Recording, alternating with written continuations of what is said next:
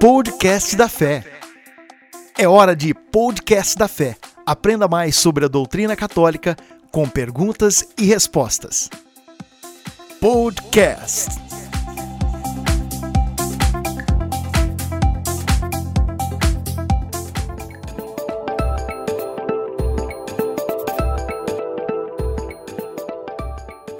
Por que e de que modo a revelação divina deve ser transmitida?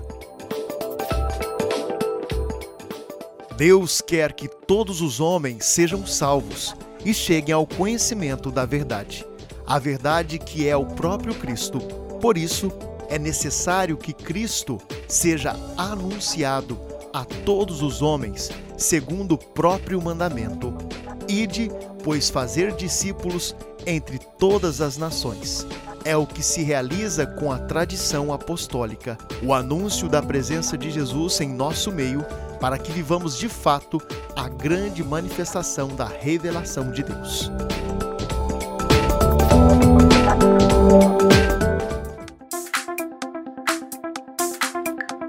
Podcast da Fé. Aprenda mais sobre a doutrina católica com perguntas e respostas. Podcast.